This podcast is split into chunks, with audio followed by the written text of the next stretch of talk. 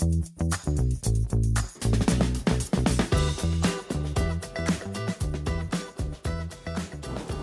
大家好，我们今天要来谈联准会最新的货币政策解析。我想从去年三月一路升息到这里二十码，在总体经济上面受到压力，各位操作的判断哦跟策略也很辛苦。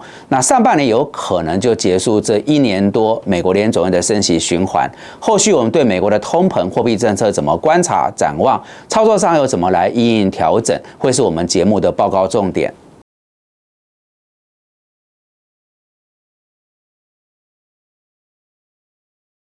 大家好，我是吕中达，欢迎收看中时表达频道。我们今天要来聊聊联总会最新货币政策解析。台北时间五月四日凌晨，联总会一如市场预期升息一码，同时暗示紧缩周期可能暂告一段落。不过，金融市场对于联总会鲍威尔主席表达今年不太可能降息的立场感到失望。美股。逆转盘中的涨势，中场是收黑的。各位最关注的应该是目前这种情况下如何投资操作。我们先跟大家分享关于金融市场的操作建议如下：第一点，第二季是电子股的传统淡季，而台股是以电子股为主的属性，所以台股才会有五穷六绝七上吊的通俗说法。因此，在这个阶段比较不容易有漂亮的表现，建议仍然是选股不选市。对焦在我们之前节目当中所谈的政策红利股，为什么呢？有妈的孩子像个宝。有政府加持、政策加持是股市的心头好。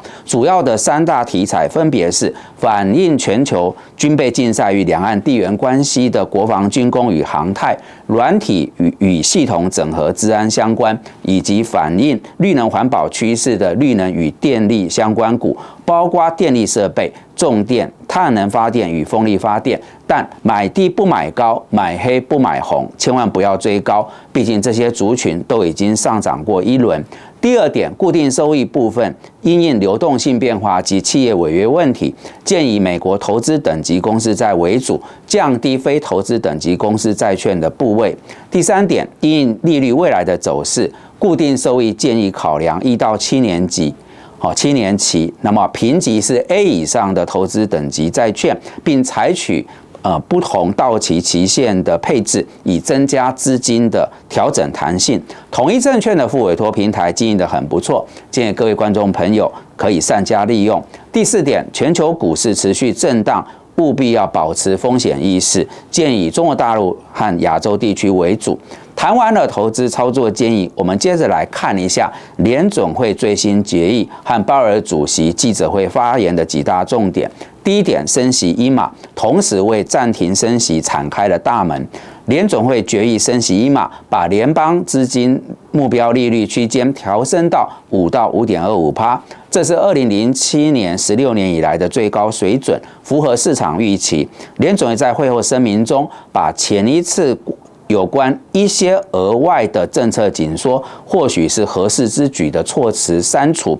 事实上，这也是市场所期待的暂停升息的暗示。在会后记者会中，当被问到最新声明是否表明官员们准备六月暂停升息时，鲍尔主席是这么回答的：“这是个显著的调整，我们不再需要说预期将进一步升息。未来我们的政策行动将取决于经济数据的表现，会在逐次。”会议上做决定，等到六月会议时，我们还会谈到这个问题。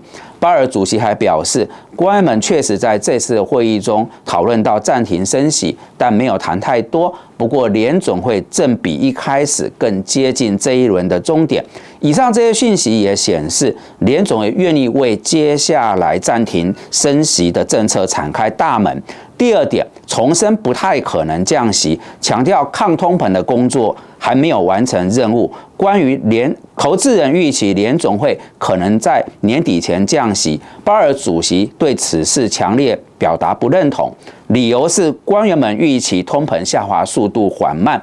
鲍尔主席是这么说的：如果预测大致正确，降息并非合适之举，而且我们将不会降息。这样的讯息也凸显出，就算美国经济因为承受较紧缩的信用环境而开始走弱，联总会也将坚持走在抗通膨之路上，不会有所退缩。第三点，将继续缩减资产负债表。联总会表示，通膨、就业市场和信用环境的数据将纳入未来政策的考量。鲍尔主席指出，就业市场依然非常紧俏，而银行缩减放款对于经济降温的不确定性依然不明确。联总会将继续缩减资产负债表。第四点，美国经济有可能会衰退，但也有可能躲过衰退。鲍尔主席说，美国可能会经历衰退，是有可能会步入他所希望程度温和的经济衰退。但我个人认为，躲过衰退。比发生衰退的可能性更大。他还表示，薪资成长持续放缓，直缺下降，但失业率未随之上升。第五点，银行问题与美国债务上限问题。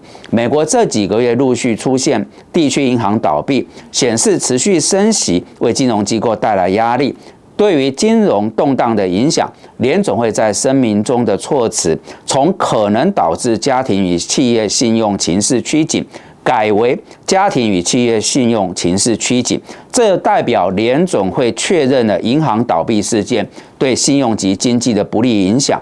不过，联总会也在声明中重申，美国银行体系稳健且富有弹性。鲍尔主席在会后记者会回答关于联总会系股银行报告的几个问题，表示联总会将。投入强化中型银行的监督与监管。鲍尔主席还表示，银行业的状况自三月初。以来已大体改善，但在过去一年信贷紧缩之后，银行业的压力似乎导致家庭和企业的信用紧缩。反过来，这些紧缩的信用状况可能会打击经济活动、聘库和通膨。但他仍表示，这些影响的程度依然不明确。此外，鲍尔主席也谈到有必要调高美国的举债上限。因为如果美国政府违约，将会给经济带来高度不确定性和负面影响。以上是联总会最新决议声明与鲍尔主席的记者会内容重点。我们有以下几点评论：第一点，在经济现况中，联总会官员对于通膨的看法有所改变。除了房屋市场放缓之外，就业市场紧张的状态稍有缓解，相对有利于通膨压力的缓解。不过，我们认为。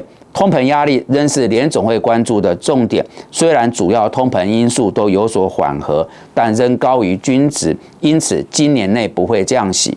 第二点，在经济预期中删除一些额外的政策紧缩字眼，显示联总会对于升息的动作即将停止。记者会中，鲍尔主席也提到，政策行动将取决于经济数据。虽然只是回归之前的调性，但代表升息的动作已经放缓，显示升息的周期结束不远。除非商品市场、房屋市场与就业市场有大幅回升，否则上半年结束升息周期应该是确定的。而这对债券市场。相对是利多。第三点，关于流动性问题是否发展成金融危机，引发更大的风暴？以目前的数据来看，流动性偏弱，但仍是宽松的情况。不过，美国银行业的问题的确在恶化当中，银行业的存款都有流出的现象，特别是中小型银行流出的幅度最大。印证了近两个月连续几家中小型银行倒闭所造成的流动性压力。联总会目前的基调仍是暂且没有危险，爆发危机的几率不高。我们对于流动性问题持续保持观察。好的，以上是我们今天节目所准备的内容。如果大家觉得这些讯息有助于判断跟操作，敬请帮忙按赞、订阅、分享跟开启小铃铛。谢谢大家的参与。